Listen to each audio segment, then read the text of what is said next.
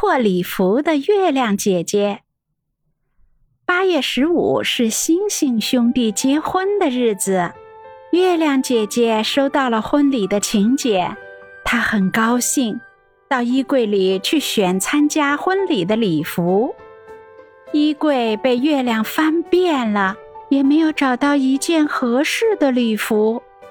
月亮心想：“我得找人定制一件。”他想起了最近总是能看到的那个古灵精怪的小姑娘。月亮姐姐最近经常看到一个小姑娘在自家阳台上练习模特步。阳台上挂了很多好看的礼服，原来这是卷卷在准备参加服装设计大赛呢。月亮找到卷卷，小女孩，你好，我要参加婚礼，能帮我做一件礼服吗？啊，是月亮姐姐，卷卷好激动呀！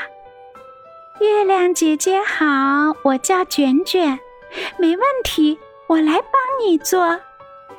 卷卷为月亮仔细量了尺寸，让月亮挑选了自己喜欢的布料。你放心，月亮姐姐，我一定会让礼服穿在你弯弯的身材上，特别好看。谢谢卷卷，那就麻烦你了。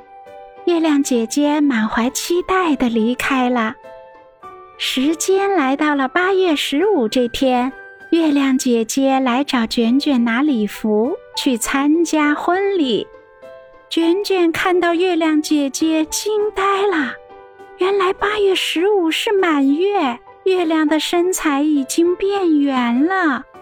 卷卷拿出按照月亮弯弯身材做的礼服，月亮一看。这根本穿不进去呀，这怎么办呢？等等，我来想办法。卷卷开动小脑筋，有啦！卷卷拿出外公的怀表，把怀表链拎在手上，左右晃动着，给月亮催眠。今天是八月一号，今天是八月一号。月亮姐姐的身体开始变化了，慢慢的，月亮身材变弯了，衣服可以穿上去了。卷卷赶紧给月亮姐姐换上礼服。卷卷叫醒了月亮姐姐，拉着她赶到了婚礼现场。咦，今天是八月一号，婚礼改时间了？月亮姐姐有点疑惑。星星弟弟看到月亮姐姐，就把她拉到台上。他深情地对大家说：“谢谢大家来参加我的婚礼，特别要感谢我的姐姐月亮。今天是八月十五，中秋节是他一年最忙的时候，他还是抽时间来参加我的婚礼。谢谢姐姐。八月十五，中秋节。”八月十五，月亮开始慢慢的从催眠的状态中苏醒过来。哎呀，今天是八月十五，中秋节呀！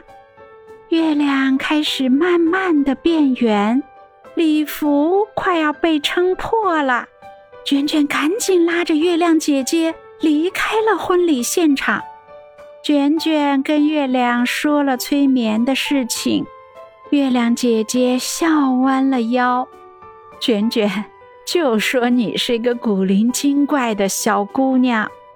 不过卷卷，很多人等着我，我得赶紧去上班了。你也回去和家人吃月饼吧。月亮姐姐急匆匆地飞走了。卷卷回到家里，家人正在找她呢。